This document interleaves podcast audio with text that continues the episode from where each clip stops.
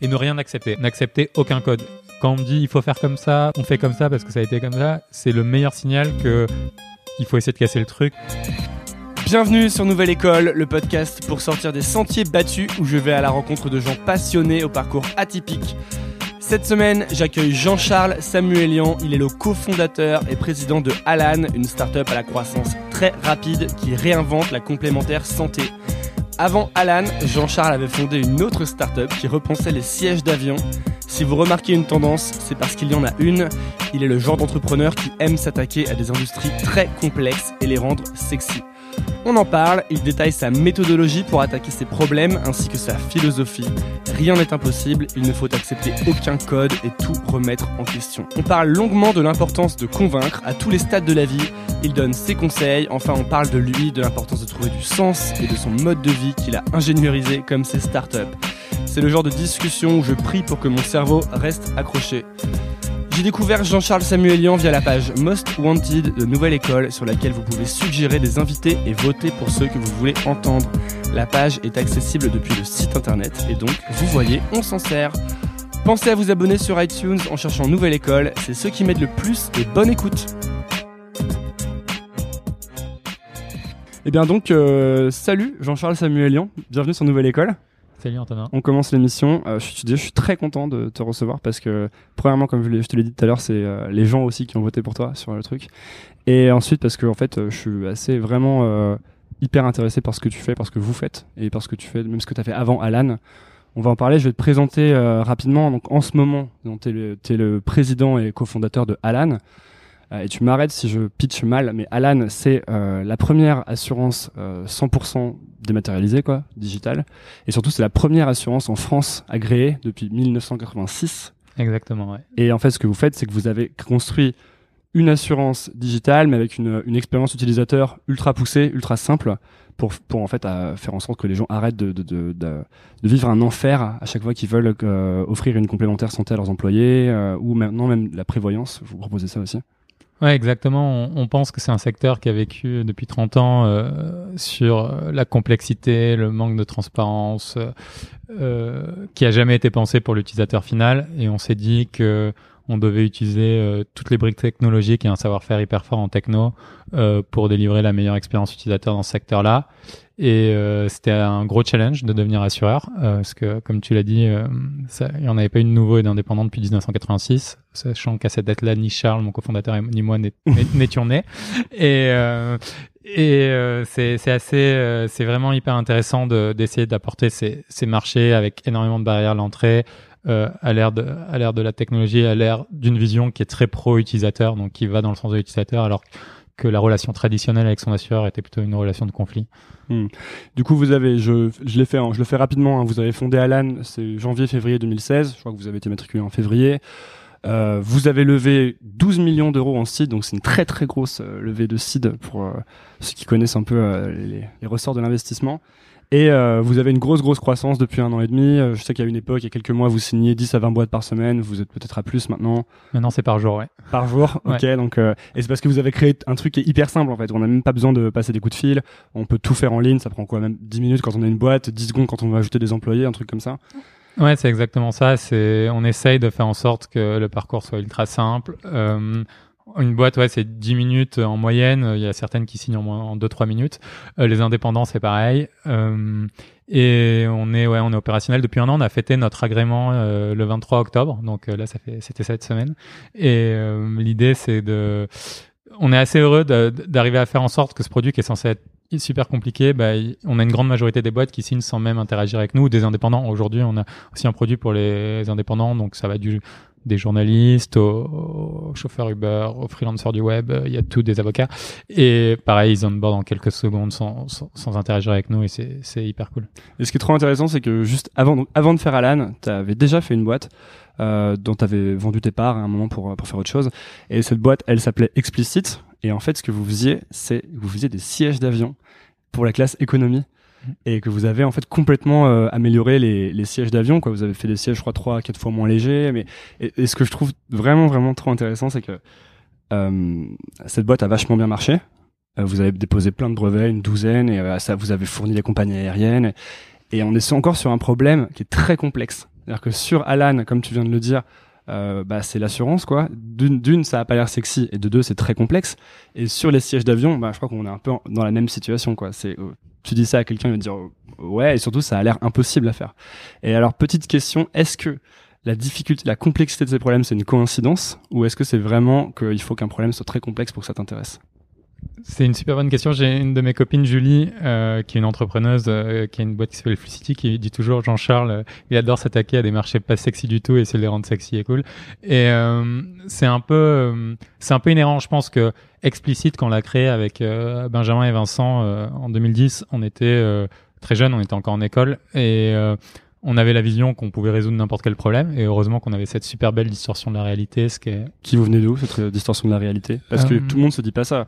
La plupart des gens tu leur il y, a des on, met vachement le focus sur les idées quand on est dans les écoles. C'est peut-être pas le très bon focus d'ailleurs. Tout le monde croit qu'il faut trouver la bonne idée pour monter une boîte ce qui est pas forcément vrai.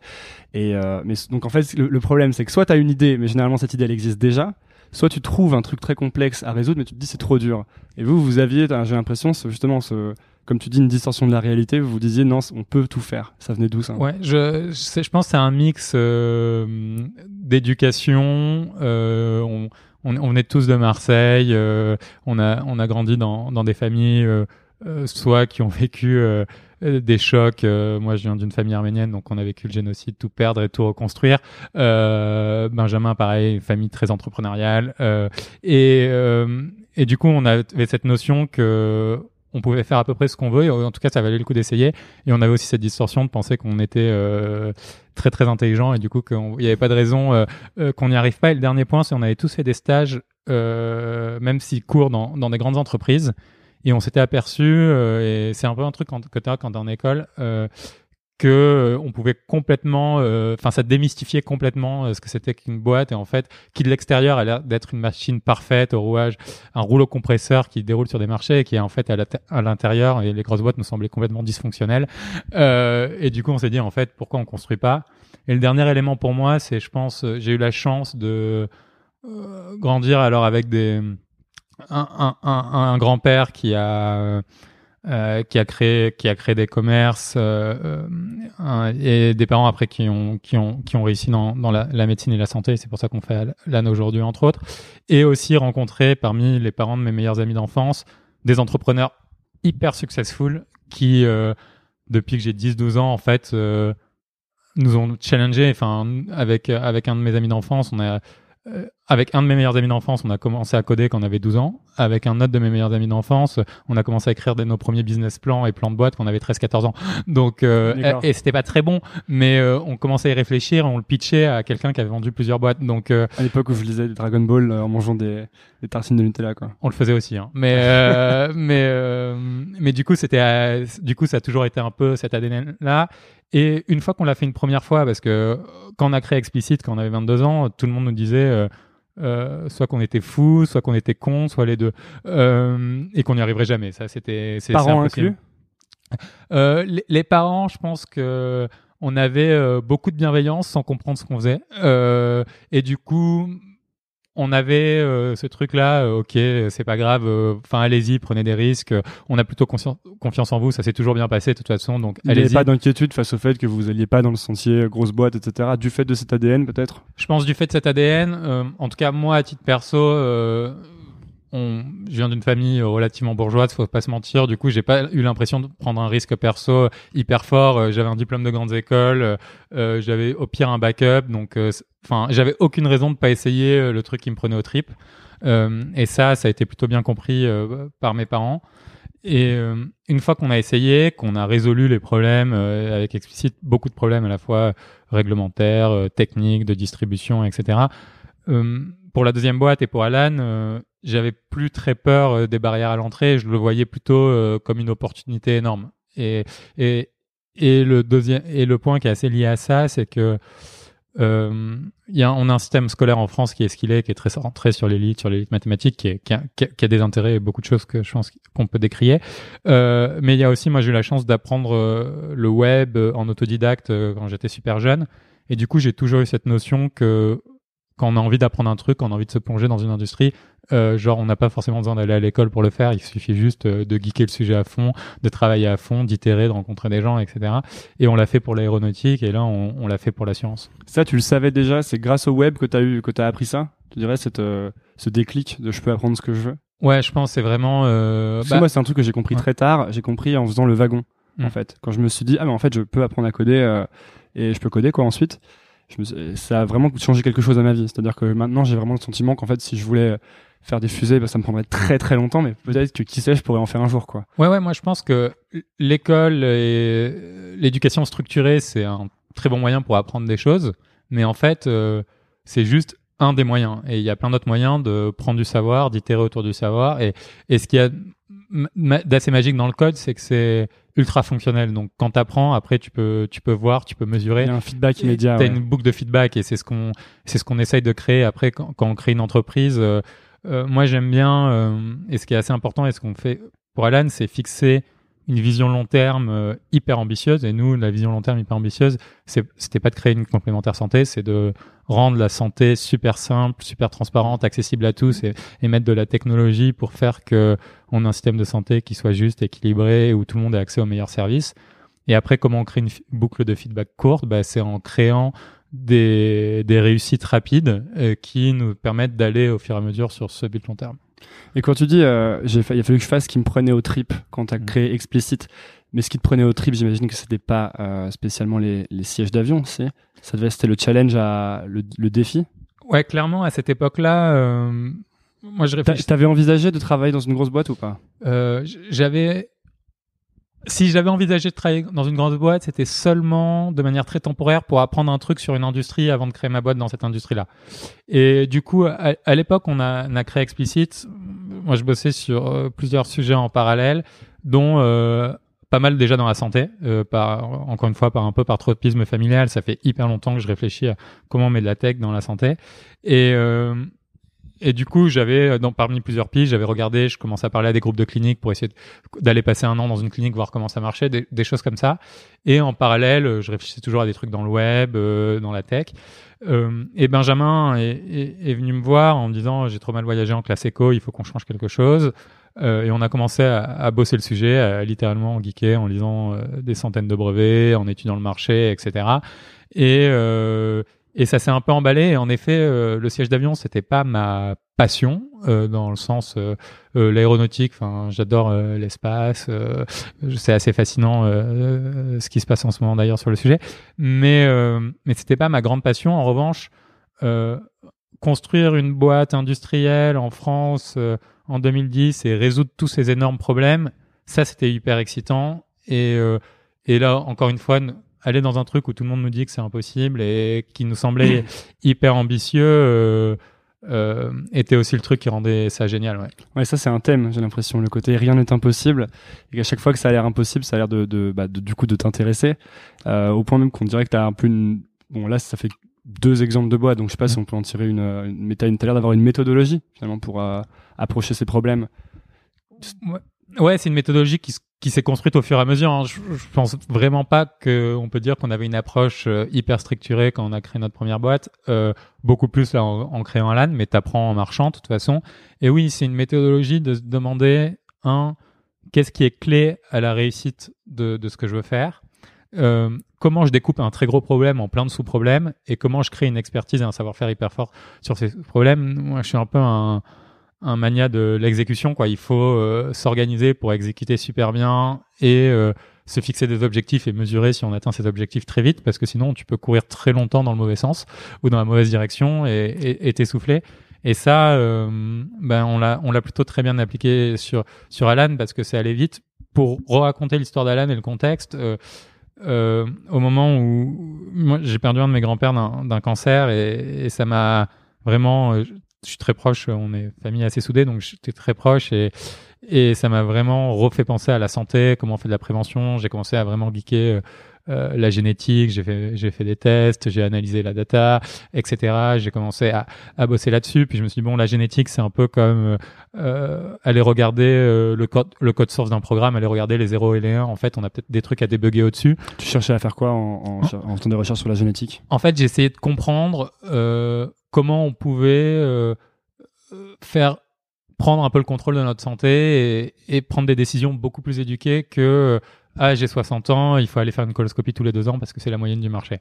Et en fait, d'abord j'ai bossé ça, mais là c'était vraiment d'abord un truc perso. Euh, je pensais pas en faire une boîte, puis plus j'ai commencé à tirer ce fil-là, euh, plus je me suis dit il y, a vraiment un truc à faire dans la prévention personnalisée. C'est euh, là-dessus qu'on a commencé à travailler avec Charles. Et pareil, on s'est fixé des objectifs assez vite qui étaient de se dire est-ce que en deux mois on va être capable d'avoir euh, accès à assez de données pour faire des modèles de prévention qui nous semblent faire du sens, même si on sait que techniquement ça va prendre beaucoup plus de temps, mais déjà est-ce qu'on est capable de structurer la donnée? Est-ce qu'on voit un modèle, un business model et un modèle de distribution qui marchera? Et au bout de deux trois mois, on s'est dit en fait, ça sert à rien d'apporter euh, un nouveau service euh, dans un système qui marche pas, donc euh, une fonctionnalité de plus sur un truc qui marche pas de base. Et le truc qu'il faut d'abord réparer, euh, c'est l'assurance. Et parce que l'assurance, c'est euh, l'interface entre tous les acteurs du système, à la fois toi en tant qu'individu et assuré, à la fois les hôpitaux, les médecins, le système de remboursement. Et si on fait ça très bien, peut-être qu'un jour on arrivera à pousser de la prévention active et, ciblée. Vous êtes revenu à la base en fait. Ouais, c'est ça. On s'est dit euh, il faut résoudre les problèmes de base avant d'aller résoudre euh, les problèmes de derrière. Donc quand tu attaques un problème, tu, tu, vois finalement dans quel ensemble de, de quel ensemble de problèmes il fait partie et tu essaies de voir la, le truc en entier, c'est ça Ouais, c'est ça. On, est, on essaye de à la fois. Euh, c'est, je pense le, le job d'un entrepreneur, c'est de et qui est un job très difficile, c'est à la fois de prendre beaucoup de recul et d'avoir euh, la big picture euh, la plus globale d'un marché, d'un produit, et d'être capable ensuite de faire un saut très profond dans du micro-détail et très vertical pour aller comprendre tous les enjeux hyper spécifiques euh, de, de l'expérience d'un utilisateur, etc. Et, et, et c'est ce, cet aller-retour permanent que tu dois faire et être capable de faire qui est, qui est intéressant et je pense qui, qui génère beaucoup de valeur. Et c'est un peu ce qu'on a fait là et dans cette continuité de la création, se dire, en fait, c'est important de se concentrer sur le bon problème. Et, euh, et quel est le bon problème, comment je l'adresse? Et, et qu'est-ce qui va me permettre ensuite de, créer derrière? Et, je pense que c'est un travail qu'on a plutôt bien fait euh, avec Alan où on a, on a validé assez rapidement euh, quels étaient les, les, points très importants qui est euh, euh est-ce que un c'est un problème qui nous prend au trip et, et déjà, ça reste très important et est-ce qu'on va être passionné à construire ça pendant, pendant 10, 20, 30, 40 ans? Euh, Ça, c'était le premier point. Le deuxième point, est-ce que... Ça, c'est la priorité en fait. Ouais, je pense, enfin, je pense qu'on est une génération où on a la chance de... Enfin, et j'espère que tout le monde pourra se donner cette chance-là de, de bosser sur les sujets qui nous passionnent et, et je, je pense qu'on est bien meilleur quand on le fait surtout. Enfin, c'est euh, là, on a, on a un drive et, et je dis on parce que c'est vraiment 100% des membres de l'équipe euh, et on a réussi à attirer que des personnes qui sont passionnées par les problèmes qu'on résout, qui est, qui est assez incroyable. Enfin, tu vois, c'est, on a euh, et c'est, moi, je suis impressionné par, par, par notre équipe euh, chez Alan aujourd'hui. C'est, genre, on est passionné quoi. On réfléchit à tout le monde, mais tout le monde réfléchit à comment on fait les choses mieux, comment genre comment on interagit mieux avec le système de santé, comment on résout les problèmes de nos utilisateurs. Et, et c'est et tu vois, sans cette passion, sans cette attention aux détails, sans sans cette réflexion tout le temps à se remettre en cause pour aller plus loin, je pense qu'on n'arriverait pas à créer la boîte qu'on qu'on est en train de construire. Et en plus, euh, avoir des gens passionnés, c'est des gens qui ont communiqué une énergie hyper forte et ça permet euh, d'attirer des nouveaux talents qui ont le même type de passion. Donc, donc c'est très important. Donc ça, c'était le premier point, je pense, mm-hmm. avoir un sujet euh, qui nous passionne. Le deuxième point qui est très important, je pense, euh, euh, et encore une fois, là, c'est, plutôt un point de vue très tech et très startup, mais euh, s'attaquer au bon marché. Donc, genre, si tu veux faire une très grosse boîte avec beaucoup d'ambition, attaquer un, marché qui est petit, tu vas te retrouver face à un, plafond de verre à un moment. Et du coup, c'est très important d'aller, si tu veux faire une boîte qui sera immense et nous c'est notre cas. Enfin, tu vois, on veut construire euh, euh, l'équivalent euh, d'un GAFA européen. Et je dis pas GAFA dans leur appréhension de la data et tout, non, dans l'appréhension que bah, les, parmi les cinq plus grosses market cap au monde aujourd'hui, c'est des boîtes de la tech et il y en a aucune qui est européenne. Et je pense que c'est un problème. Et, est-ce qu'on peut construire ça en santé? Parce qu'on a réussi à changer le système et la conclusion c'est comment changer le système. Donc est-ce qu'on s'attaque à un, un, marché qui est, qui est assez gros, qui nous permet de devenir très gros? Et après, le dernier point, une fois que tu as un sujet qui te passionne sur un très gros marché, c'est comment je structure le meilleur groupe de personnes pour résoudre ça. Hmm. Et pourquoi est-ce que tu veux, euh, tu me dis pour faire un GAFA européen, pourquoi est-ce que tu as l'ambition, euh, toi, de, de, faire une très très grosse boîte? Ça, Parce qu'il y a des, aussi des gens qui ont des ambitions de faire des petites boîtes. Et je pense qu'il y a, il y en a pas une qui est mieux qu'un autre. Hmm. Euh, et je, il y a un peu en ce moment beaucoup de hype sur euh, les boîtes VC funded, les, les, tailles des levées de fonds, c'est un peu un concours et on est très mal placé parce qu'on a fait un des plus gros tours de sites français, donc euh, on a levé beaucoup d'argent. Mais genre, c'est ce qui est pas important. Ça, c'est pas le plus important. Ce qui est vraiment très important, c'est euh, est-ce que je résous un problème qui me touche et euh, et est-ce que je me suis armé au mieux pour le résoudre? Et il y a des problèmes, par exemple, qui demandent de l'argent des ventures capitalistes parce que tu veux faire des boîtes très ambitieuses. Et il y a des projets qui demandent de construire des boîtes indépendantes euh, autofinancé et qui se construit sur le temps. Et il n'y a pas un modèle qui est, qui est hmm. plus cool qu'un autre et il n'y a pas un modèle qui est plus impressionnant qu'un autre. Les deux sont très très durs. Euh, après, ceci étant dit, nous, c'est euh, c'est une ambition personnelle de se dire que euh, cette métrique de faire une boîte très grosse, en fait, c'est plutôt juste une, une, métrique de mesure. C'est ça voudrait dire qu'on a eu beaucoup d'impact sur la vie des gens et c'est ça qu'on veut faire et on veut toucher euh, des millions, peut-être des milliards de personnes un jour, euh, parce qu'on pense qu'on est capable d'apporter euh, quelque chose de supérieur en termes de service dans un secteur qui a vraiment besoin de ça. Et, euh, et en effet, euh, on a beau dire, mais Google, d'une certaine manière, a, organisé l'information du monde et a organisé l'information d'Internet. Encore une fois, je, je, dis tout ça avec beaucoup de mesures, hein, parce qu'il y a des choses très positives et des choses qu'on peut prendre. Facebook, à sa manière, a connecté euh, quand même euh, beaucoup de gens et a changé euh, nos relations sociales pour le pour le meilleur et pour le pire de temps en temps. On en discutait juste avant sur la relation aux, aux, notifications et à l'interface avec les, autres personnes qu'on avait. Amazon a changé la manière dont on fait du commerce et de l'achat et on pense qu'on peut et qu'on doit même changer la manière dont on interagit avec le système de santé en s'intégrant bien sûr. Enfin, en France, on a un système de santé qui est merveilleux, donc on veut s'intégrer avec la sécurité sociale et juste rendre ça dix fois plus puissant. Et on pense qu'on peut faire ça un peu partout. Euh, vous n'êtes pas là euh, pour un peu comme euh, Paul Duhan disait dans un épisode, il appelait ça de la disruption, de la disruption bienveillante.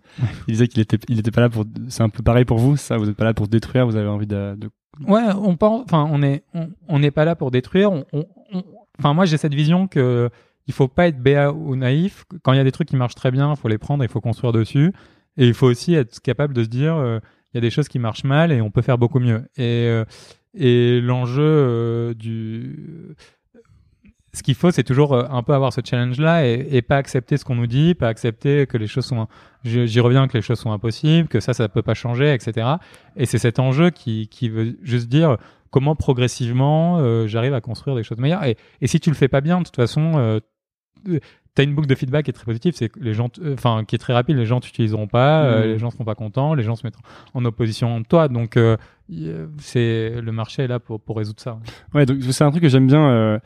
Alan, ça avance très très vite et on dirait, on dirait hein, de l'extérieur, on sent une, une, sorte de philosophie de tout remettre en question et puis surtout de jamais rester bloqué. Et même dans explicite, il y, y a, quelque chose, il y avait beaucoup de ça. Euh, tu dis que tout le monde disait que c'était impossible et au début je crois que vous aviez des fournisseurs qui vous faisaient des pièces et que ça prenait des, des mois ou des semaines à faire des pièces et qu'ensuite elles arrivaient, vous les cassiez, il fallait les refaire. Et à un moment vous avez acheté un moule quoi. Vous avez acheté un four pour faire des pièces vous-même, c'est ça? Ouais ouais, c'était une histoire. Des pièces de euh, siège d'avion, hein, on parle. C'était assez fou. C'était au moment où on testait des technologies composites et euh, donc le composite c'est un mélange de, de, plastique et de fibre de carbone euh, et en fait euh, il y avait aucune des solutions du marché qui, mar euh, qui fonctionnait. Du coup, on, on, fonctionnait avec des sous-traitants avec des cycles hyper longs et on s'est dit comment on casse euh, ce cycle-là? Et, et, on avait la chance. Enfin, notre équipe chez Explicit, euh, Benjamin est un, il est un génie de l'industrie et, et, du produit et Vincent est un, génie scientifique aussi. Du coup, on s'est dit comment on hack ce truc-là? Et une des manières de le hacker, bah ouais, c'était de prendre un, un moule, enfin un four à céramique, de créer une petite boucle d'autorégulation pour mesurer la température et du coup être sûr qu'on était à la bonne température. Et après euh, de tester, au lieu de tester 10 euh, pièces par mois, d'en tester 50 à 60 par jour avec plein de combinaisons, de pression, de mélange, etc. Dans des conditions dont on n'est pas très fier, mais mais bon, tout le monde est vivant et personne n'a perdu de, de membres. Donc et ça c'est une attitude qui a fait la différence. En fait. Ah ouais, clairement, je pense que on y sera encore. Enfin, tu vois, c'est et c'est c'est juste comment tu euh, hack les, les trucs pour que ça marche bien. Euh, avec Alan, euh, je pense qu'on a bien défini ce que c'était qu'un minimum viable product, par exemple. Le, on a eu notre agrément le, le 23 octobre 2016 et on était live le 25 octobre. Mm. Euh, le jour où on était live, c'était important pour nous d'être live le Quand tu dis 25. vous étiez live, ça, vous avez lancé le site. On a lancé le site Mm. et euh, les gens pouvaient commencer à s'inscrire. Euh, et c'était très important pour nous de le faire le plus tôt possible parce que on est dans un marché où euh, nous on est sans engagement, mais les concurrents ont des contrats annuels euh, et il faut prendre deux et tu dois les dénoncer deux mois avant la fin de l'année, donc euh, deux mois avant le 31 décembre, donc le 31 octobre. Donc chaque jour avant le 25 oc- avant le 31 octobre était important et on s'est lancé live le 25, mais à ce moment-là on était euh, les entreprises n'étaient pas encore capables d'inviter leurs salariés. Ils pouvaient s'inscrire, mais pas inviter leurs salariés. Et on pouvait pas couvrir. Donc, on a dit, on commencera à vous couvrir le 1er décembre et à pouvoir rembourser. Euh, on n'a pas beaucoup dormi pendant le mois de novembre, mais genre, c'était vraiment une MVP, quoi. Quelle était la première fonctionnalité qu'on devait avoir? C'était que les gens soient capables de s'inscrire et qu'on puisse enregistrer ça. Et après, on a construit le, reste, le reste de l'avion pendant qu'on volait. Et tout s'est très bien passé. Le 1er décembre, on a fait notre premier remboursement et tout. Euh, et c'était vraiment ça, se poser la question de comment on hack le truc pour que ce soit hyper rapide, qu'on qu'on voit tout de suite si ça marche, si ça s'emballe et qu'on teste avec le marché. Ça, j'ai l'impression que c'est une attitude qu'on peut vraiment appliquer à, à beaucoup, beaucoup de zones de la vie et qu'il y a beaucoup de. Souvent, on se bloque ou il y a beaucoup de gens qui vont se bloquer parce qu'il y a l'air d'avoir des blocages comme euh, ah, les fournisseurs sont trop lents pour euh, explicite Mm. ou, euh, ou tout simplement j'ai pas le matériel qu'il faut pour commencer alors qu'en fait, souvent, si tu veux. bah, tu sais, si tu veux, je sais pas, faire un film, il te faut, comme dirait une chanson récente, il te faudrait juste un truc qui filme. Et, et en fait, c'est quelque chose qu'on peut appliquer partout, quoi. Ah mais clairement, en fait, c'est un. J'avais ce discours. J'avais. On a un, un pote qui qui a vendu sa boîte à une boîte de la Silicon Valley et qui bosse maintenant là-bas.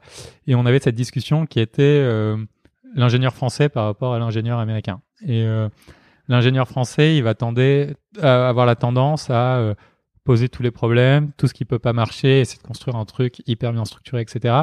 Euh, ce qui est bien. Mais le problème, c'est qu'en attendant, il y a un ingénieur américain qui a déjà construit 10 trucs, euh, qui a peut-être en raté 9, mais en fait qui a appris beaucoup plus. Et euh, ce qui est intéressant, c'est de trouver la bonne balance entre les deux. Et, et ouais, je pense que c'est très important de, à chaque fois qu'on essaye un truc, de se dire comment je peux le tester euh, de manière low cost mais représentative. Ce que j'aime bien, il y a une méthode qui est super intéressante. On a, on a publié un article, deux articles de blog, de blog autour de ça, qui est euh, Sprint. de Google Ventures et qui dit comment tester une idée en moins d'une semaine, la prototyper, enfin choisir une idée, la prototyper et l'avoir testée en moins d'une semaine. Et le- la journée du jeudi qui est construire les, les prototypes a quelques règles. Et une des règles, c'est il faut que c'est la réelle, mais il faut que ce soit à jeter. Et, euh, et c'est vraiment ça, c'est comment tu te crées un truc qui donne une boucle de feedback assez rapide euh, pour euh, prendre des décisions. Et en fait, tu t'aperçois que tu peux quasiment tout faire hyper vite. Enfin, y a, bien sûr, nous, on était dans un truc hyper régulé, donc on pouvait pas être. C'était un métier assez difficile. Je pouvais pas faire voler des sièges d'avion avant d'être certifié, et je pouvais pas euh, vendre des polices d'assurance avant, d'avoir un agrément de la CPR. Mais en revanche, on pouvait faire plein de trucs avant qui nous permettaient de tester nos process d'onboarding, comment les gens réagissaient, euh, est-ce qu'une une solution de produit allait marcher, etc. Et l'idée, c'est comment tu testes tout ça. Nous, on s'est mis, on s'est mis des, des, trucs euh, plus compliqués en, par-dessus en se disant on va aller dans les marchés les plus réglementés du monde. Mais, euh, mais, euh, mais dans la vie, tu peux faire ça sur tout. Qu'est-ce qui a fait que vous vous êtes pas dit sur euh, je prends Mm. l'exemple de Explicit parce que Mm. Alan du coup ça s'est passé très vite Ouais. Euh, mais bon c'est compliqué aussi qu'est-ce qui fait que vous vous êtes pas dit à un moment c'est trop difficile Euh, est-ce que toi il y a des moments où tu te disais c'est trop difficile j'arrête et les autres te, te remontaient le moral? Comment ça se passait? Bon, on avait ce truc euh, d'être quand t'es plusieurs cofondateurs, tu peux euh, ouais, tu peux euh, gérer les creux de la vague. Euh, on en a eu quelques-uns chez Explicit, mais on a toujours très vite trouvé des solutions parce qu'on avait toujours des plans, des tonnes d'idées, donc donc ça a été assez long et laborieux, mais on a on a toujours réussi et le fait d'être un groupe aidait beaucoup.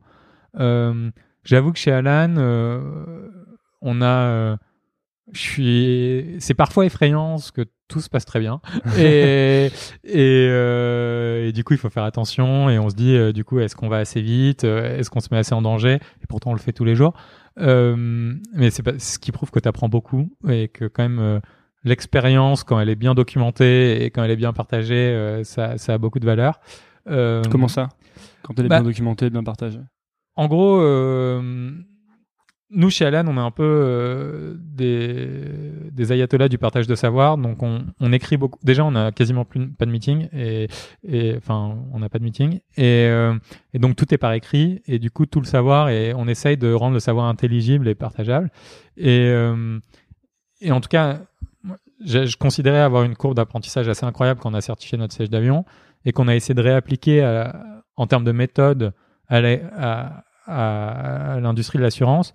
Et là où on a fait un truc aussi euh, assez extraordinaire, donc nous on est monté très fort en compétences et derrière on a attiré dans l'équipe euh, des personnes comme euh, Paul, euh, Bertrand, Fabrice, qui ont des compétences dans l'assurance complètement dingues et tarées et qui ont apporté aussi ce savoir et combiné une méthode assez atypique, agnostique un peu du secteur, avec une compréhension hyper fine de l'assurance, ça a permis d'aller très vite.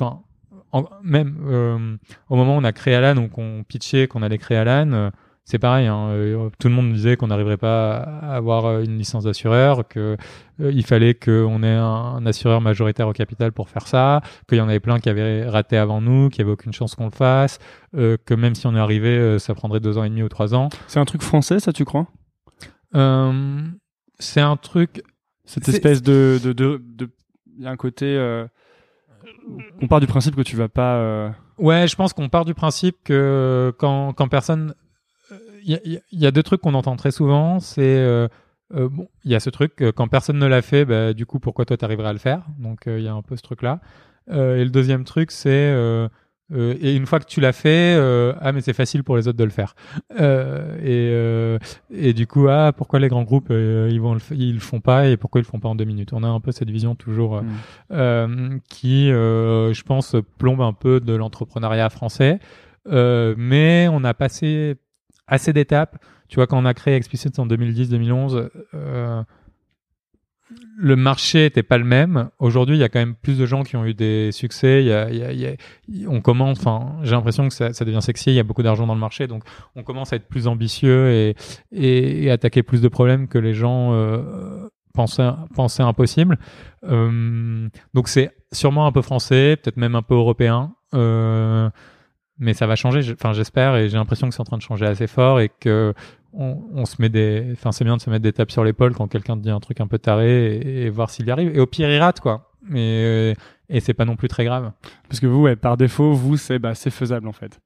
Ouais, ouais en fait j'ai du mal à avoir des trucs qui sont impossibles à faire. C'est vrai que si un type peut arriver à construire des fusées et à les faire atterrir sur des trucs euh, sur la mer, ouais. c'est que ça doit être possible de faire de. Non, mais ça, mais c'est, enfin, Elon Musk est assez fascinant. Euh, pareil, avec toutes les distorsions de la réalité qu'il a, etc. Euh, ça fait que, ouais, il a chippé une voiture électrique. On a beau dire qui a euh, galvanisé le secteur de la voiture électrique et qui a rendu le truc euh, possible, atteignable. Et, et parce qu'il y a il y a dix ans, euh, personne ne se dirait que ce serait possible d'avoir des flottes 100% électriques bientôt. Maintenant, c'est une thèse pour beaucoup de pays. Euh, donc ça, bon, ce qu'il fait, ce qui fait avec SpaceX est, est, complètement dingue aussi.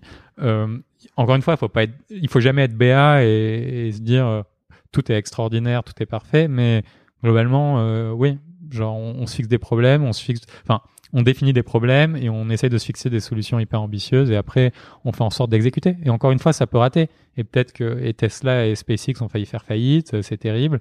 Euh, peut-être, peut que ça peut encore arriver. Hein. Ils sont pas dans des positions de cash extraordinaires. Euh... Disons que surtout quand tu fais de l'aéronautique, euh, le cash, c'est le, le, le si t'as quelques ratés de suite, ça devient très compliqué. Ouais, c'est ça. Et, les cycles sont longs, quoi. Et les cycles sont très longs. Mais euh, ils y arrivent. Et encore une fois, même s'ils plantent, bon, ce sera triste pour des investisseurs, ce sera triste pour plein de gens. C'est le principe du venture capital. Euh, ils auront fait avancer des industries euh, assez drastiquement. Et moi, je pense surtout qu'ils vont réussir. Enfin, euh, j'espère qu'ils vont continuer. Quand t'as quand as quitté Explicit, euh, est-ce que c'était parce qu'il y avait justement, après 4 ou 5 ans, est-ce qu'il y avait, euh, t'avais besoin de plus de, de sens ou de quelque chose qui te ressemblait plus? C'était peut-être à ce moment-là aussi que tu avais cette histoire de, de, de, de ton grand-père qui a eu un cancer. Ouais, c'est ça s'est passé exactement à ce moment-là. J'ai eu du mal à le, j'ai perdu mon grand-père et enfin le, le, cancer de mon grand-père s'est déclaré et du coup ça m'a fait vraiment euh, commencer à réfléchir à ça et à me poser la question de quand je me lève le matin, quel est le sujet qui m'excite le plus? Est-ce que c'est vendre un contrat de plus de siège d'avion euh, et livrer plus de sièges ou est-ce que c'est essayer de, de faire mieux marcher le système de santé? Et il est apparu après quelques nuits d'insomnie que c'était clairement le sujet numéro 2 et, du coup après j'ai conduit le truc avec mes cofondateurs et mes actionnaires pour dire voilà la boîte est en super bonne position sur le marché on, est profitable, on avance. Euh, comment euh, comment on, enfin moi je veux passer à l'étape suivante. Euh, je pense que j'aurais beaucoup pu beaucoup mieux le faire et beaucoup mieux l'exprimer.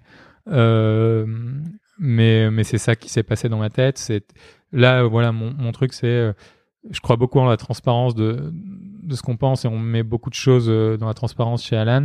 Euh, j'ai pas assez bien expliqué, je pense, euh, que je voulais créer un, un nouveau truc en partant d'explicite parce que je savais pas comment faire passer ce message hmm. euh, et surtout j'avais pas encore formalisé.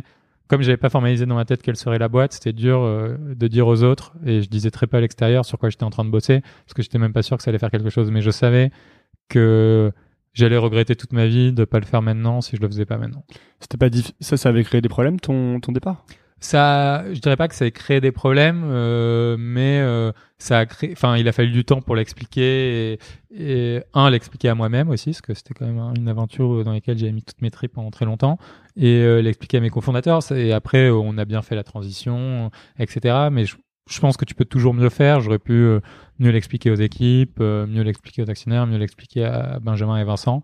Euh, et, et, voilà, mais après, on, a bien fait le travail. On était tous euh, des gens très adultes, intelligents, qui comprenaient la valeur long terme de la boîte. Donc, euh, ça s'est très bien passé derrière. Quand tu, si t'as, est-ce que tu en avais conscience pendant les, les, années où tu faisais explicite que c'était pas forcément le truc, le truc sur lequel tu avais envie de, de dédier ta vie Toute ma vie, ouais. Enfin, en créant la boîte. du coup, c'était pas, c'était pas difficile parfois où il y avait pas des moments où tu te disais, je, devrais pas être en train de faire ça, je devrais être en train de faire autre chose? Non, parce que, en tout cas, pendant les 5 ans et quelques où je l'ai fait, euh, ça a été que de la, la pure croissance et, mm. et donc. Euh, pas, de, pas de place pour le doute presque? Non, non, il y avait, y a, on a eu des doutes euh, techniques, des doutes. Euh, autour de la certification. Enfin, on a eu plein de doutes hyper forts, mais jamais, euh, jamais sur euh, là-dessus.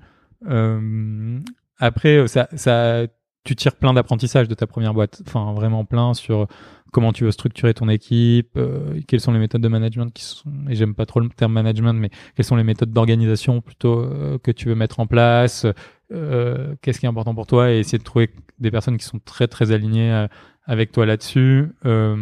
et ça, j'ai fait beaucoup de travail, enfin mon travail de transition euh, entre les deux, c'était très rapide. Hein. J'ai pris euh, une semaine de vacances et je bossais sur Alan. Euh, J'aurais dû peut-être prendre un peu plus.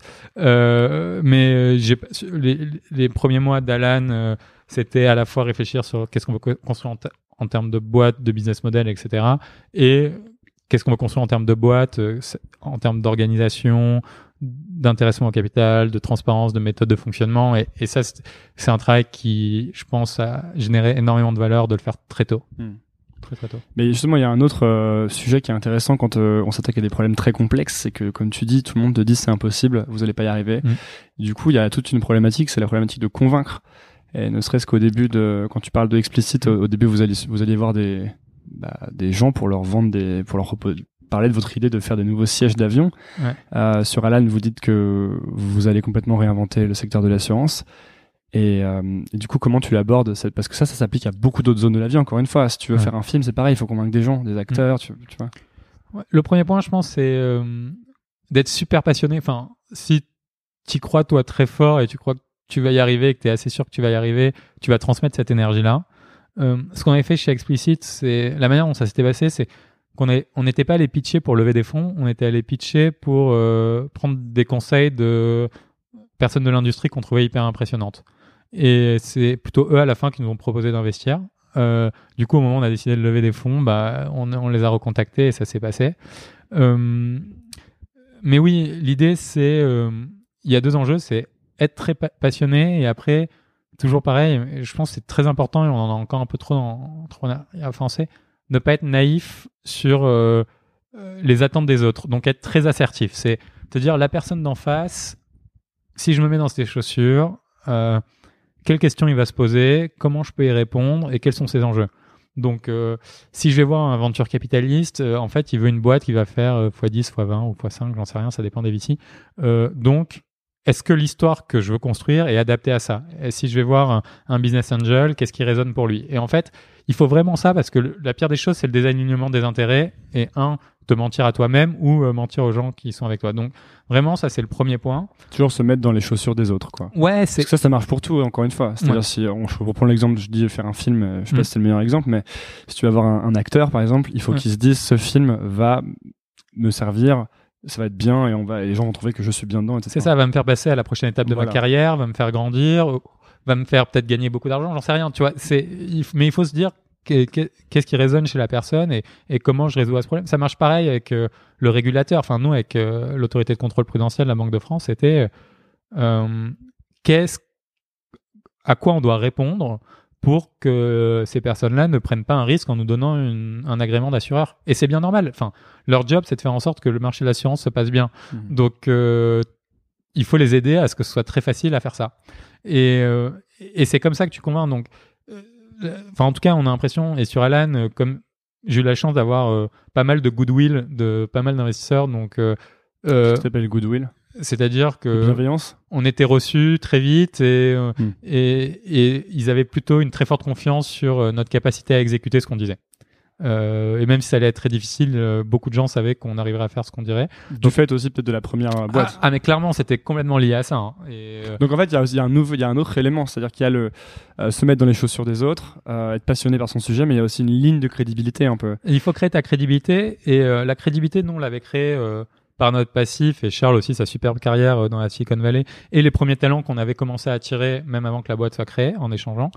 Et après, le deuxième point, c'est en ayant créé euh, une expertise hyper forte d'un sujet. Ce qui, en tout cas, nous, on a bossé comme des chiens euh, l'assurance, le code des assurances, le fonctionnement d'une boîte d'assurance, etc. Et du coup, on n'arrivait pas. Enfin, je pense qu'il a impressionné les investisseurs et qu'on fait.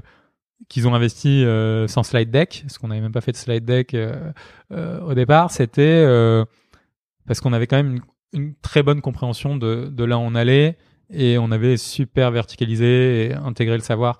Et après, on a pris des gens qui étaient encore plus forts et plus intelligents que nous là-dessus dans l'équipe et, et la combinaison de tout ça fait que ça fonctionne très bien. Donc c'est vraiment Il faut faire ses devoirs, quoi. bah, il faut faire. Ouais, encore une fois, il faut être, faire ses devoirs et et et un investisseur, un, un, un early euh, euh, employé qui va rejoindre l'équipe, quelle question il va se poser? C'est euh, est-ce que je capables, est-ce que je crois que ces fondateurs euh, sont capables de- d'exécuter la vision qu'ils donnent et en fait, la- l'investisseur va se demander est-ce que je crois que cette équipe va être capable de, de donner, d'exécuter la vision qu'il donne? Est-ce que il s'attaque à un vrai problème et à un gros problème?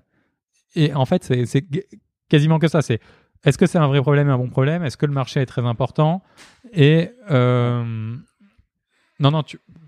Est-ce que le marché Un est très important Et euh, et euh, et est-ce que c'est la meilleure équipe pour résoudre ce problème-là? Et, et, et c'est normal, c'est les bonnes questions à se poser dans un truc hyper early. Hein. C'est comment j'attaque ce problème-là et est-ce que ces gens-là sont les meilleurs pour le faire? Hmm. Ça me fait penser, on, on parlait de- d'Elon Musk tout à l'heure, tu sais, euh, j'avais lu sa biographie il y a quelques mois et euh, pour encore une histoire de... Bon, lui, il a pas besoin de crédibilité en plus, mais pour l'histoire de faire ses devoirs, tu sais, il raconte que quand il, va chez, quand il est chez SpaceX, il parle à ses ingénieurs et que les mecs se rendent compte qu'en fait, il s'y connaît presque plus qu'eux sur le domaine des fusées, etc. Ouais, c'est ça. et Je pense qu'il fait très bien ses devoirs. Il faut être conscient euh, de ses limites. Enfin, un truc qui est, euh, il faut être capable de dire euh, cette personne-là est bien meilleure que moi pour faire ça, parce que et du coup lui donner aussi toute la responsabilité pour le faire. Et moi, je, suis- vraiment contre le micromanagement, mais il faut être capable d'avoir assez bien fait ses devoirs pour challenger l'existant et, et ne rien accepter. En fait, Mm. nous, le truc, et je pense qu'on fait très bien, c'est euh, n'accepter aucun code. Quand on me dit il faut faire comme ça ou on, on, on fait comme ça parce que ça a été comme ça, c'est le meilleur signal que il faut essayer de casser le truc parce que c'est là où on va générer Ça, plein de valeur. C'est une alarme, alerte rouge, quoi. Ouais, c'est ça. Il faut tout remettre en question tout le temps, c'est ça? Exactement. toujours savoir pourquoi tu fais des choses comme ça, c'est ça? Ouais, et ça, ça s'applique euh, dans la vie tous les jours. Ouais, et, tout, ouais. et tu commences à, décloisonner plein de trucs et de concepts de société euh, assez intéressants quand tu fais ça. Mais dur, c'est euh, c'est ça qui fait que hum, c'est ce que vous appliquez sur. Tu sais, on a parlé de votre produit et le fait qu'il est très très simple. Et euh, en fait, tu appliques, cette méthodologie à tous les éléments du produit, c'est ça? Ouais, c'est ça, parce que Le, euh, si pour revenir sur Alan, il n'y a pas que le moment du sign-up et de l'inscription qui compte dans une assurance, c'est toutes tes interactions. Tes interactions avec le système, euh, le service client, tes interactions euh, pour te faire rembourser, le fait que s'il y a un problème, un cas complexe, ce soit vraiment simple et que t'aies pas l'impression de rentrer dans un tunnel infini en étant poussé d'un service à l'autre. Et ça, en fait, ça a plein d'implications techniques, de réflexion sur, encore une fois, je, me mets à la place de l'utilisateur cette fois et moi, en 2017, qu'est-ce que j'attends d'un service que j'adore et avec lequel j'interagis? Et ce que j'attends, bah, c'est que le gars me comprenne, me pose pas des questions idiotes et qu'en fait, j'ai même pas besoin d'interagir avec un être humain pour résoudre le problème parce qu'il parce qu'il a été soit résolu avant ou euh, il y, a deux, y a deux interfaces dans, euh, dans l'application euh, qui m'aident à faire ça. Et, et ça, bah oui, ça demande de tout déconstruire, mais vraiment tout. C'est encore une histoire de se mettre dans les chaussures de là de l'autre. D'ailleurs, vous êtes vos propres clients. Ouais, ouais, on est nos propres clients, donc on vit notre produit tous les jours et, c'était, on est la, enfin, on n'est même pas la première boîte assurée par Alan, c'est ça qui est assez fou, mais on est dans les trois premières. et ça, je pense que c'est obligatoire quand tu crées quelque chose, c'est d'être le premier utilisateur de euh, de ce que tu fais. Je pense que c'est très dur si tu l'es pas. Euh, et euh, si tu l'es, euh, il faut, et si tu l'es pas, il faut trouver plein de moyens pour avoir de la boucle de feedback permanente. Euh, un gars qui, qui met une boîte qui m'impressionne beaucoup et quelqu'un qui m'impressionne beaucoup, c'est Antoine Martin de Zenly, euh, qui euh, passe un temps fou avec des teenagers pour comprendre comment ils utilisent Zenly parce que c'est des énormes utilisateurs du produit. Et lui a une utilisation de Zenly, moi j'ai une utilisation de Zenly, etc. Et à la fois, il sait qu'une des grosses parties de ses utilisateurs, bah, c'est les teenagers. Bah, du coup, il a une dedication qui est incroyable à comprendre comment ils utilisent leurs produits, quels sont les usages, etc. Et nous, on fait, on essaie, on fait la même chose dans, dans la santé. Et c'est assez facile parce qu'on s'assure nous-mêmes en tant que boîte, hmm. donc on voit, on voit tous les points. Euh, on t'a parlé de tout à l'heure du. Euh, de, premièrement, tu as parlé de, de, du fait qu'il faut accepter ses limites. C'est quoi tes limites à toi? Mes limites, euh, il y en a plein. Euh, un. disons les grosses limites que peut-être t'acceptais pas trop à une époque et que tu as hmm. fini par dire ok ça c'est mes limites, je vais prendre des gens qui savent faire ça mieux que moi maintenant. Bah, un, euh, un des premiers points, c'est être capable de dire que tu vas recruter euh, des personnes qui sont euh, plus intelligentes que toi dans leur verticale et, et, faire tout pour les avoir, surtout, enfin, ne pas accepter de ne pas avoir de personnes plus intelligentes que toi dans ta verticale, ce qui est assez inconfortable, hein, parce que tu vas te retrouver à avoir des personnes qui sont plus fortes que toi, qui maîtrisent mieux leur sujet que toi, et, et dont tu es le chef. Je, ne me considère pas le chef, mais en tout cas dont et, du coup, tu enlèves cette notion de chef et tu te dis plutôt, moi, ma vision, c'est de leur donner la direction dans laquelle on va aller, de leur donner le niveau d'information pour prendre les meilleures décisions possibles dans ce contexte-là, qui est très complexe, et après de leur donner les outils pour qu'ils prennent ces décisions très bien, ils partagent de manière très simple pourquoi ils ont pris ces décisions, et ça fasse grandir le savoir de tout le monde dans le groupe. Et une fois que tu fais ça, bah, tu te permets d'avoir... Euh, des talents assez ouf qui rejoignent ton équipe. Et encore une fois, je, enfin, je suis tellement fier de, de ce qu'on a réussi à construire chez Alan en termes d'équipe que, que c'est le premier point. Donc, c'est être capable de se dire, voilà, Enfin, pourquoi pourquoi c'est un pourquoi c'est inconfortable? C'est dans la bah, c'est inconfortable de dire à quelqu'un qui s'y connaît mieux que toi euh, comment tu penses qu'il faut avancer? Il y, a ça et non et surtout euh, recruter euh, des gens qui ont plus d'expérience que toi, qui sont plus seniors que toi, qui sont plus âgés que toi. C'est pas facile. Enfin, c'est un exercice qui est qui est qui est complexe, qui demande de de remettre en cause plein de choses et qui euh, demande aussi euh, d'avoir extrêmement confiance en toi sur là où tu es très bon et de dire euh, si on combine nos forces ensemble, ça va être juste extraordinaire. Mm. Donc ça c'est le premier point, c'est je pense c'était un sujet assez important. Le deuxième point et qui est très lié à ça, c'est que même si tu as une attention au détail qui est très importante, et je pense qu'il faut avoir beaucoup d'attention au détail, il faut surtout pas tout contrôler, mais plutôt le contraire. Il faut donner beaucoup, beaucoup de responsabilités à ces personnes très brillantes pour qu'ils prennent des décisions et être capable de temps en temps d'aller faire des, en revanche, des deep dives sur des sujets où tu te dis, je vais essayer d'avoir un regard critique, mais voilà. Euh, la troisième truc qui est assez important, je pense, c'est euh, la notion d'organisation de son temps et de là où ton temps a de la valeur. Et ça, je pense, c'est un des biais de beaucoup d'entrepreneurs où tu peux passer beaucoup de temps à faire des tâches qui sont en fait pas très importantes pour la boîte ou pas très importantes pour toi-même. Et euh, du coup, vraiment se dire qu'est-ce qui est le plus prioritaire pour la boîte et comment je ne me concentre que sur les tâches qui ont le plus de valeur possible. Et ça, ça demande. Tu ne pas coder, par exemple, pour certains. Ouais, c'est ça, de ne pas coder pour certains, euh, ne pas, euh, enfin, laisser juste ne pas s'occuper de certaines tâches administratives, ne pas, enfin, tu vois, tu as des trucs, être capable de, de let go plein de choses pour se concentrer sur ce qui va être purement transformant. Et ça, ça demande en fait un travail intellectuel qui est euh, de vraiment se poser. Parce que parfois, c'est facile euh, de passer du temps sur des trucs qui n'ont pas beaucoup de valeur et avoir l'impression d'avoir beaucoup travaillé. Euh, ce qui est difficile, c'est de passer du temps sur des tâches très complexes Mm. euh, et qui prennent du temps de réflexion, qui prennent du temps à décloisonner. Et, et il faut et ça et ça demande beaucoup, beaucoup, beaucoup, beaucoup de temps. Euh, et ça, c'est, je pense, c'est l'enjeu, en tout cas des, des fondateurs, mais, mais de beaucoup de gens, de tout le monde dans l'équipe, c'est quel est mon rôle, quelle est ma mission? J'aime bien quand tu crées une boîte, il y a ce truc. Quel est mon rôle de fondateur ou de cofondateur et quel est mon rôle de CEO, CXO de, de la boîte? Et souvent, c'est deux trucs différents. Et le rôle de cofondateur est peut-être assez statique dans l'histoire de la boîte et ton rôle de, de CEO va, va changer en tout cas tout au long de l'histoire. Mm. Et, et c'est bien de se remettre en question. Et nous, on essaye de le faire beaucoup avec les membres de l'équipe, de se dire bon, mais maintenant sur mes trois ou sur mes six prochains mois, quel est mon rôle quoi? Et, et donner de la transparence là-dessus, ça aide, ça aide aussi et se poser la question à dire qui j'ai besoin de recruter pour que les trous dans la raquette euh, soient, soient remplis et euh, comment bah, dans six mois je pourrais mesurer que j'ai atteint les objectifs que je m'étais fixés en tant qu'individu pour, euh, pour la boîte au bon endroit. Donc c'est une histoire vraiment de, de hiérarchisation des priorités en permanence. Ah mais permanent, nous c'est toutes les semaines. hein. Toutes les semaines, tu re-hiérarchises? Bah, en fait, nous, on a ce truc qui est euh, toutes les semaines, chacun se fixe ses objectifs de la semaine suivante et euh, dit s'il a atteint ou pas les objectifs de la semaine passée. Donc, se crée une coupe de C'était quoi, par exemple, tes objectifs cette semaine? Euh, cette semaine, alors nous, on est dans une période assez spéciale euh, où euh, le 31 octobre arrive très vite. Donc, j'avais cette semaine, j'ai encore un peu de sales. Euh, ça, c'était un des objectifs.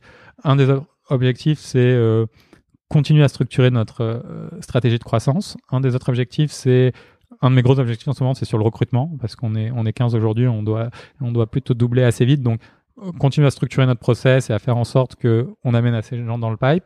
J'avais un objectif un peu de, de, de, de communication aussi. Et un de mes objectifs de la semaine, c'est on, on est en train de finir un cycle de trois mois et c'est de redonner notre vision sur les trois prochains mois à toute l'équipe pour qu'on la challenge tous ensemble. Donc ce travail, tu le fais tout le temps en fait, de revenir, que- qu'est-ce qu'on doit faire pour la suite? En Exactement. fait, tu laisses pas ce qui s'est passé définir la suite. euh, Ah non, bah non, parce que sinon, euh, tu peux aller dans la mauvaise direction pendant assez longtemps. ouais.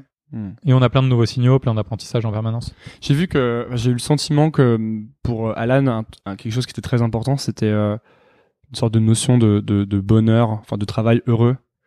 Euh, comment, vous- comment toi, t'as pensé ce truc-là et qu'est-ce que t'as mis en place pour euh, suivre ça Le, Ça m'a fait penser à des, à des entreprises comme Basecamp euh, qui communiquent beaucoup là-dessus. ouais, c'est, euh, des, des boîtes qui sont hyper in- inspirantes, tu verras dans les, dans les. J'ai vu qu'il y avait Ouais, les bouquins et tout. les bouquins euh, Rework qui traînent là. Euh, c'est juste, si tu peux le prendre de plein de manières différentes, mais c'est juste, si je prends d'une manière hyper rationnelle, euh, quelqu'un qui est heureux, qui est heureux de venir le matin, qui est heureux des problèmes qu'il résout, euh, il le fera juste beaucoup mieux. Et, et rien que ça, en fait, c'est- important. Le deuxième point, c'est qu'on passe beaucoup de temps au travail, donc euh, il vaut mieux qu'on soit tous heureux d'être là et, et de le faire ensemble. Et ça, après, il y a plein de manières de le faire et qui sont assez liées à tout ce qu'on s'est dit. hein. C'est un, euh, être passionné par les problèmes que tu résous. Ça, déjà, ça, je pense, ça résout 80% du problème. Deux, euh, faire en sorte que la manière et la méthode dont tu le résous soit agréable et te permettre de concentrer. Encore une fois, si tu si es sur des problèmes intéressants, euh, que toute la structure est là pour t'aider à les résoudre et pas à faire de la politique, à, à interagir sur les mauvais sujets, à passer du temps sur, sur les sujets un peu pourris, bah, en fait, c'est assez agréable de travailler. Et après, euh, c'est essayer de créer un, un environnement où les gens euh, ont confiance en eux, ont l'impression d'apprendre en permanence, ont l'impression de partager du savoir en permanence. Et je trouve que c'est ce qui est super beau, c'est cette ambivalence entre je grandis et j'aide les autres à faire grandir. Ça, c'est hyper valorisant. Et où et ce qu'on a réussi à créer, moi, qui me touche beaucoup, et on avait un dîner d'équipe, enfin, un team event euh, euh, mercredi dernier, mardi dernier, et euh, j'ai juste dit un truc qui était, parce que ça faisait les un an de l'agrément, ce qui me touchait et me bouleversait un peu dans cette boîte, c'est cette capacité qu'on a à s'entraider quand on a l'impression qu'un des membres de l'équipe est en galère. Et parce que ça arrive, et c'est normal. Et il y a un niveau de, de, de care qui est essayer de comprendre pourquoi cette personne-là euh, doit travailler un peu plus tard là ou à un rush et comment nous on peut l'aider, soit en créant de nouveaux outils, soit en donnant un peu de notre temps, soit en essayant de comprendre les problèmes qu'il a euh, pour faire en sorte que sa vie soit plus simple, sa vie soit plus cool.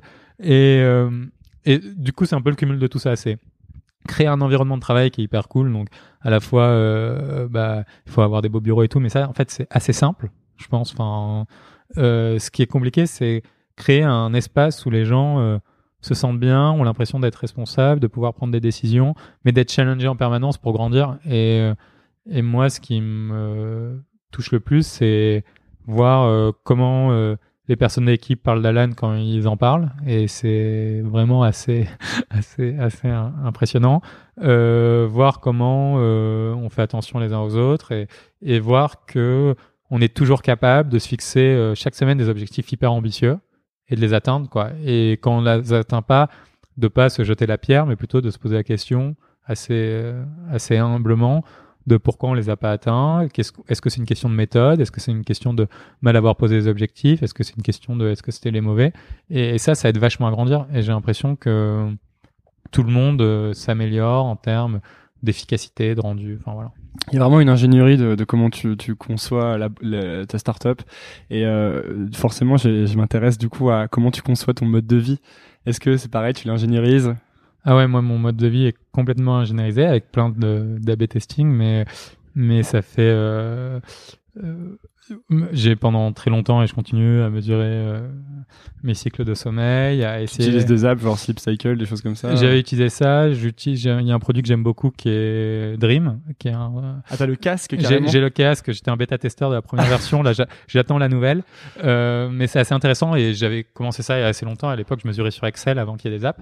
Tu euh, mesurais combien de, combien de temps t'avais dormi? Et j'ai essayé de mesurer combien de temps j'avais dormi et après quel était l'impact sur ma créativité, mon niveau d'énergie. C'était hyper biaisé comme mesure, mais mais c'était assez cool. Est-ce que j'étais sympa aussi? Parce qu'en fait, le, le sommeil a ouais. beaucoup d'impact sur est-ce que tu es sympa ou pas? est-ce que tu arrives à tirer des conclusions sur euh, ce que tu avais mangé avant sur J'ai jamais très bien réussi à le corréler à, à, à la nourriture. J'ai réussi à bien le corréler à, aux écrans. C'est pour ça que bah il y a plus d'écran dans ma chambre et même le soir. On en, on en discutait tout à l'heure juste avant l'interview. Donc ça c'est assez important. Euh, une des raisons sur mon sommeil, moi j'ai ça fait avec, je suis pas le seul, on est plusieurs potes à faire ça, mais j'ai euh, arrêté euh, j'ai arrêté de boire de l'alcool depuis un an et ça ça a aussi ouais ça a aussi assez littéralement changé ma vie en termes de niveau d'énergie etc. Attends c'est intéressant parce que si tu dis qu'on peut tu n'as plus d'écran le soir et pas dans ta chambre, ça veut dire que tu es incontactable. Ouais, je suis incontactable à des moments. Alors, il, il peut que, il se peut que le soir euh, arrive assez tard, parce qu'on peut travailler très tard de temps en temps. Mais euh, une fois que je suis dans ma chambre, euh, oui, je suis incontactable. Et globalement, les gens de l'équipe savent que c'est assez difficile de, de m'atteindre si je suis en train de travailler sur un truc. C'est pas très grave. Bien, moi, un truc alors, que je dis beaucoup et qui est pas forcément tout le temps vrai, mais c'est qu'il y a très très peu de choses vraiment urgentes en fait. La plupart des choses qu'on pense urgentes sont pas urgentes. Je pense que toi et moi, on peut encore dire ça sur quasiment 100% des trucs parce qu'on n'a pas d'enfants. Oui, euh, voilà, c'est ça. Mais, euh, mais globalement, moi, je pense que ouais, il y a 100% des trucs qui sont pas urgents. En vrai, euh, genre, je, je vois pas quel, un sujet euh, qui peut pas attendre 45 minutes, tu vois, ou une heure. Et globalement, on est quand même addict à nos portables, donc euh, au bout d'une heure, euh, j'aurais checké mes notifications et enfin mon absence de notification. Tu vois donc ça comme mais, une addiction, toi aussi. Mais je, ouais, je vois un peu ça comme une addiction, et parce que c'est un outil incroyable. Hein. Encore une fois, euh, c'est un outil qui nous rend plus puissants, mais il faut l'utiliser très très bien. Et pour l'utiliser très très bien, ouais, je pense qu'il faut couper toutes les notifications. Donc euh, c'est toi qui choisis quand tu interagis avec le monde extérieur. Et dans tous les cas, tu le feras de manière assez régulière. Déjà, le faire une fois par heure ou une fois toutes les deux heures, je trouve que c'est déjà très très bien. Euh, parce que ça fait déjà plusieurs fois par jour. Hmm. Euh, et euh, donc ça, ça a pas mal changé ma vie, cette interaction euh, avec les notifications, changé euh, bah, ouais, mon appréhension à la santé, mesuré. Euh, j'ai changé aussi pas mal mon régime alimentaire, plutôt pour des raisons environnementales. j'ai beaucoup arrêté la viande. Et, et après, j'essaye d'ingénierer moi mon organisation personnelle. Donc j'ai plein d'outils de to do qui m'aident à savoir chaque jour qu'est-ce que je dois. Il y a un temps de pour l'organisation le matin et le soir euh, et après euh, un temps pour l'exécution la journée qui est euh, quelles sont tous les, toutes les tâches hyper bien exécutées que je dois atteindre ce jour et chaque soir je me pose la question ah tiens j'ai pas réussi à faire ma to-do complète ou j'ai réussi super euh, pourquoi j'ai pas réussi est-ce que j'avais mal géré mes tâches Est-ce qu'il y a eu des externalités, donc des interactions avec le monde extérieur, euh, qui peuvent être l'équipe ou, ou, ou, hors de la boîte, euh, que j'avais mal anticipé Et euh, comment j'améliore ça pour toujours chaque soir avoir l'impression euh, mais que j'ai fait une journée impressionnante. Euh, sans m'être massacré en termes de fatigue, même si en ce moment euh, on se massacre un peu en termes de fatigue parce qu'on est en train de, de, enfin on est dans cet enjeu où il faut qu'on fasse grandir l'équipe et en, en, parallèle on a plein de tâches opérationnelles donc ça prend du temps. Euh, est-ce qu'il y a, est-ce qu'il y a une, une place pour le le romantisme et le loisir, pas romantisme au sens amoureux, hein, mais plus au sens. C'est bien qu'il y ait aussi, mais. euh, Ouais, il y en a. Enfin, parce que du coup, si tout est, si à chaque fois, fin de journée, il faut que tu aies l'impression d'avoir, euh, d'avoir euh, bah, fait une super journée en termes de productivité. Est-ce qu'il y a un moment aussi où euh, tu coupes complètement? Ouais, ouais, il y a plein de moments. Tous les colocs rentrent. Y a, ouais, tous les colocs rentrent. Il y a un moment où tu, tu, tu coupes complètement le week-end. Moi, j'ai tendance à plutôt travailler beaucoup quand je suis là, mais à T'as le droit de marcher. Oui, tu peux passer. Euh, euh... c'est aussi la magie du podcast. Ouais, c'est ça. Euh... Quand, quand je prends des vacances, euh, j'en ai pas pris assez cette année, mais je, je regarde pas mon portable pendant une semaine. Ça, il faut, l'équipe sait que je suis complètement injoignable. Donc, je préfère avoir des moments très intenses où je coupe complètement et, et euh, je me laisse guider par, par ce qui arrive. Et après, être assez organisé, en tout cas dans mon travail. Euh, et, et, ce combo, moi, fonctionne très bien. Hmm. Mais mais il y a plein de magie, enfin, même dans la manière dont on conçoit le travail, même si c'est tout est processé, etc.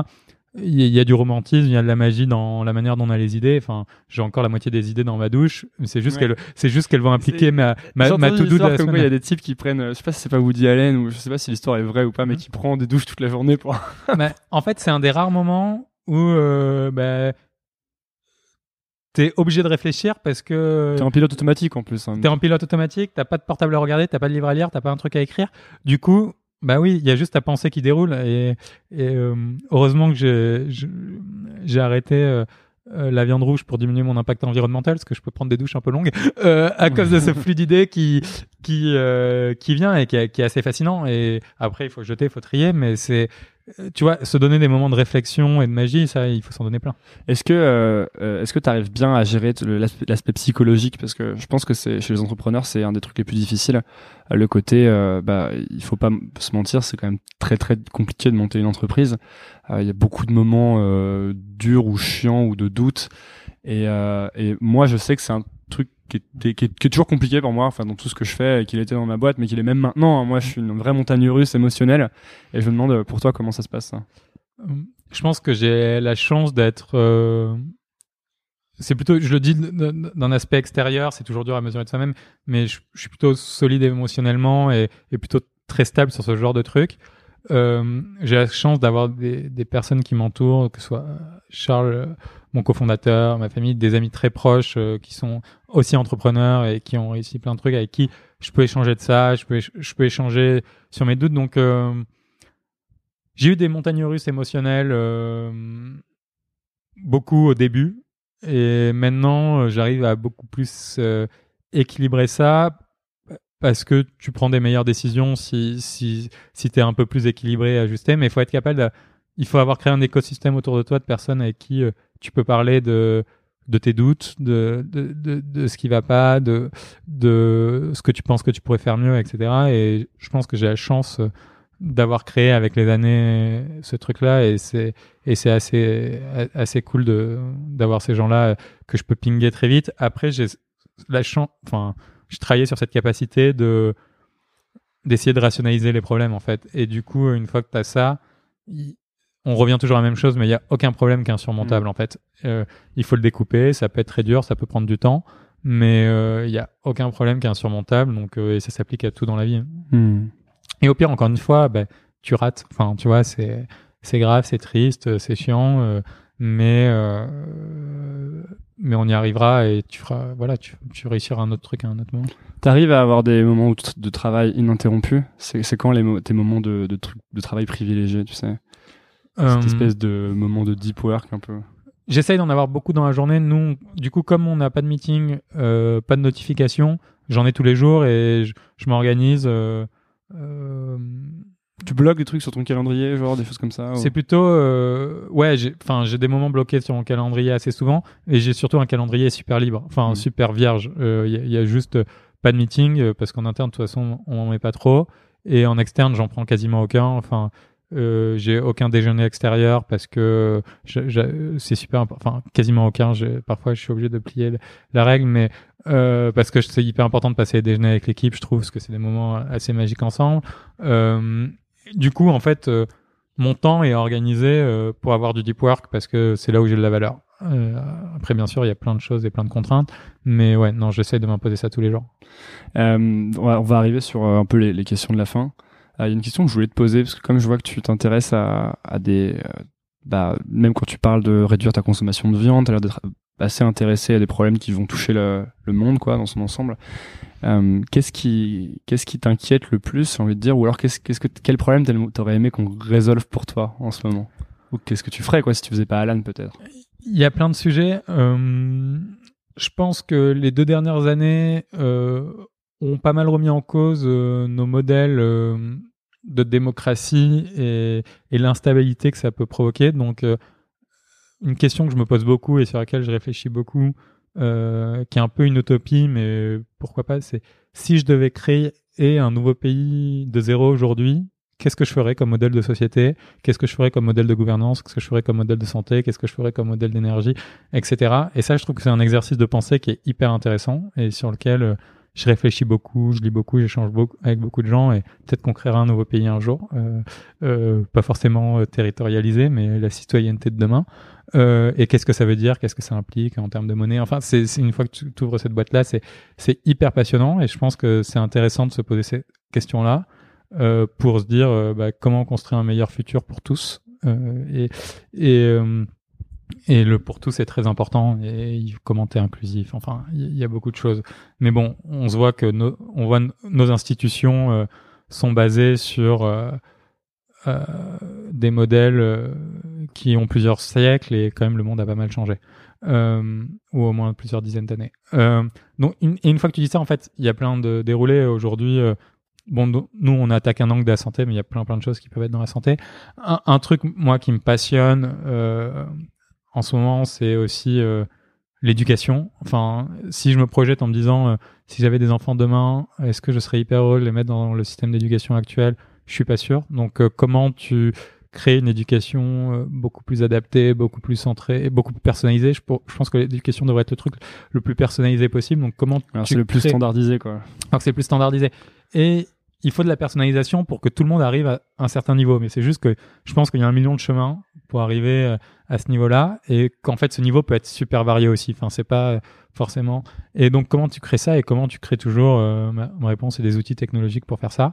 Euh, le troisième et qui est euh, là aussi rien de très nouveau, mais c'est notre impact environnemental en tant qu'être humain ici. Comment on peut le réduire et, c'est super dur. Hein. Enfin, je continue à prendre l'avion, je continue à faire plein de trucs, euh, mais quelles sont les tâches qui qui me semblent pas insurmontables et qui me permettent euh, d'avoir un impact positif et j'ai l'impression que de plus en plus de personnes se préoccupent de ça et c'est c'est important euh, comment on réduit notre consommation comment on standardise pas mal de choses euh, est-ce que tu penses que tout est un vote? Dans le sens où si tu achètes euh, une paire de Nike tu votes pour Nike et si tu achètes de la viande tu votes pour la viande? En tout cas, ouais, je pense que toute décision que tu prends, et, une fois que tu dis ça, la vie devient légèrement plus difficile, mais tu peux créer plein de trucs qui la rendent très facile. Euh, oui, ce sont, sont, des décisions euh, qui ont des conclusions. Et, euh, et euh, quand tu commences à regarder les stats sur la production de la viande, tu dis il faut trouver des nouvelles solutions pour pour produire de la viande avec un impact écologique beaucoup plus faible. Sinon, on voit droit à une destruction assez totale. ouais, tu te responsabilises sur tout, quoi. Ouais, je pense que si, si tu le fais pas toi-même, n'attends pas à ce que les gens le fassent pour toi. Et on peut avoir des leaders et des politiques qui ont des très bonnes visions. À la fin, le modèle est construit pour qu'il représente ce que les gens pensent. Et si donc les gens ne pensent pas que l'écologie est importante, euh, je pense pas que des politiques le feront parce que donc le, il faut, ce qu'il faut faire, c'est que plus de 50% de la population pense que euh, on doit changer la manière dont on consomme si on va avoir un meilleur impact sur le monde. Et là, il y aura un vrai truc qui se passera. Euh, donc, euh, il faut commencer par soi-même et après, il faut en parler autour de soi sans être chiant parce que c'est des processus qu'il faut qu'il faut se construire. Tu faut pas les imposer aux autres, mais mais c'est pareil. Je pense que c'est par l'apprentissage de savoir que, que tu prends ça. Et je pense pas avoir très loin d'avoir raison sur tout, mais en tout cas, ces réflexions sont hyper intéressantes. Hmm. Euh, qu'est-ce que tu. Quel est, quel est un. C'est une question que je pose souvent à la fin. Un livre que tu. Le livre que tu offres le plus, disons? Hum. J'offre euh, beaucoup de Camus, ce que j'aime beaucoup, et je trouve que c'est un des plus grands auteurs de notre siècle.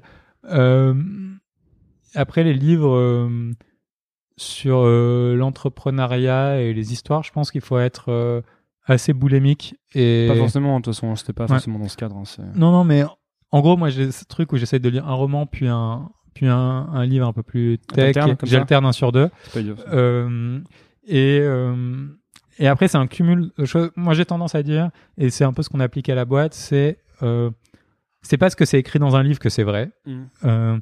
Il y a beaucoup dans la littérature américaine euh, euh, et ce qui a beaucoup d'impact, c'est ils prennent un exemple et c'est généralisé comme une vérité commune. Et, et, quand tu lis, tu dis waouh, c'est époustouflant, c'est tellement vrai en fait. Genre Zero to One. Ouais, genre Zero to One, parfait exemple. Euh, mais ce qui veut pas dire qu'il n'y a pas des choses à prendre. Donc c'est lire énormément et après se confronter à est-ce que c'est des problèmes que j'ai vraiment et est-ce que c'est euh, la manière dont je veux les résoudre. Encore une fois, remettre en question quoi. Ouais, remettre en question tout et et du coup, euh, tu vois, il y a des livres hyper intéressants comme euh, The Art Thing About Art Thing de, de Rovitz.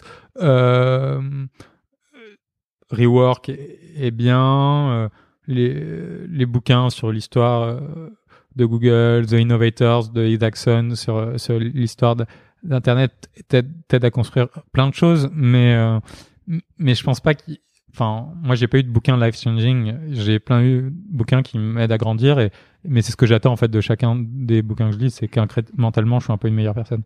Tu dirais que c'est quoi ta, ta valeur principale si on peut dire ça? Hum...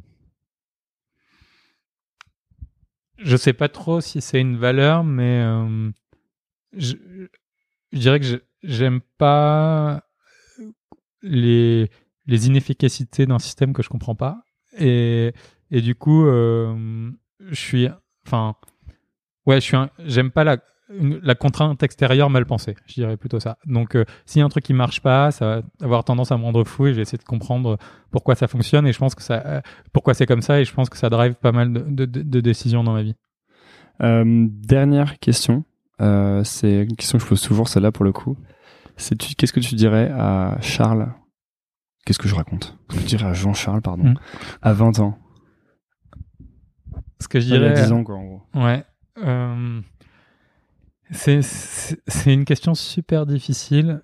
Euh, Est-ce qu'on en demande des problématiques de retour dans le, temps, là, du coup Ouais. Euh, non, je suis, je suis plutôt euh, assez heureux des, des dix dernières années. J'ai pas grand chose à, à jeter. Ce que j'aurais, non, ce que j'aurais dit, c'est faire peut-être un peu plus attention aux équilibres personnels et à bien et chose que je fais toujours très mal aujourd'hui donc peut-être que si je m'étais dit il y a 10 ans je serais un peu meilleur aujourd'hui mais à euh, comment euh, tu enfin bien définir ce qui est important pour toi et bien prendre euh, les feedbacks de ton corps aussi là-dessus. Tu peux vite travailler beaucoup sentir ce que ton corps te beaucoup ouais sentir ce que ton corps te dit, et parce que c'est une note des boucles de feedback euh, que tu peux très vite négliger quand tu as un esprit un peu scientifique et, et, et, matheux. Euh, donc c'est ça, et euh, faire attention. Moi, j'ai toujours été un peu un, un nerd, un peu geek, qui a essayé d'appliquer du coup des méthodes dans son interaction avec les autres, et essayer.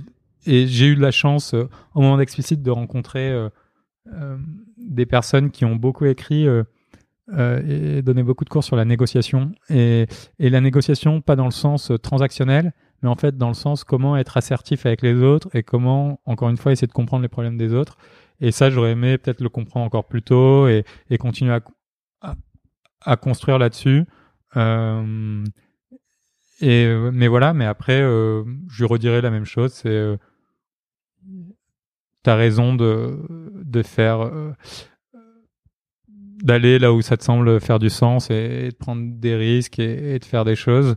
Euh, peut-être que aux Jean-Charles de, qui avait 14 ans, en revanche, ou 15 ans, je lui dirais, euh, regarde plus, genre, t'as appris à coder, c'est super génial, mais regarde plus que en codant et même si tu vends des petits sites internet, tu peux faire des choses qui ont encore plus d'impact, comme des gens l'ont fait dans la Silicon Valley, chose que j'ai découvert plus tard en fait. Donc j'ai codé parce que c'était magique de coder, mais j'ai pas codé en me disant que je pouvais faire des trucs qui étaient grandioses et qui auraient l'impact sur la vie de beaucoup de gens avant assez tard. Enfin, avant mes 20, euh, mes 22 ans, et même ça s'est plutôt concrétisé au moment d'Explicit. Je voyais encore le software comme plutôt un outil qu'un truc euh, transcendantal. Eh merci beaucoup Jean-Charles d'être passé sur Nouvelle École. Merci à toi. Euh, où est-ce qu'on envoie les gens qui s'intéressent à ce que tu fais J'imagine euh, sur Alan? Bah, sur alan.eu, déjà, euh, s'ils veulent la meilleure assurance santé possible pour les entreprises indépendantes, j'ai fait un peu de pub. euh, après, on publie pas mal de choses sur notre blog, nous avec l'équipe, sur comment on travaille, nos méthodes. Et on adore être challengé, donc n'hésitez pas à nous écrire si vous avez des idées, si vous voulez nous rejoindre, etc. On est super heureux d'en discuter. Merci beaucoup. Merci d'avoir écouté. Si vous êtes encore là, déjà, bravo. Ensuite, c'est peut-être que l'épisode vous a plu. Si c'est le cas, je vous invite à laisser un avis sur iTunes ou Apple Podcast. C'est ce qui m'aide le plus à gagner en visibilité. Pour cela, rien de plus simple. Lancez iTunes de votre ordinateur ou Apple Podcast de votre iPhone. Cherchez Nouvelle École, allez dans la section Notes et Avis et laissez un avis. Vous pouvez choisir le nombre d'étoiles. 5 est de loin mon préféré. Merci de soutenir ce podcast et à lundi pour un nouvel épisode. Salut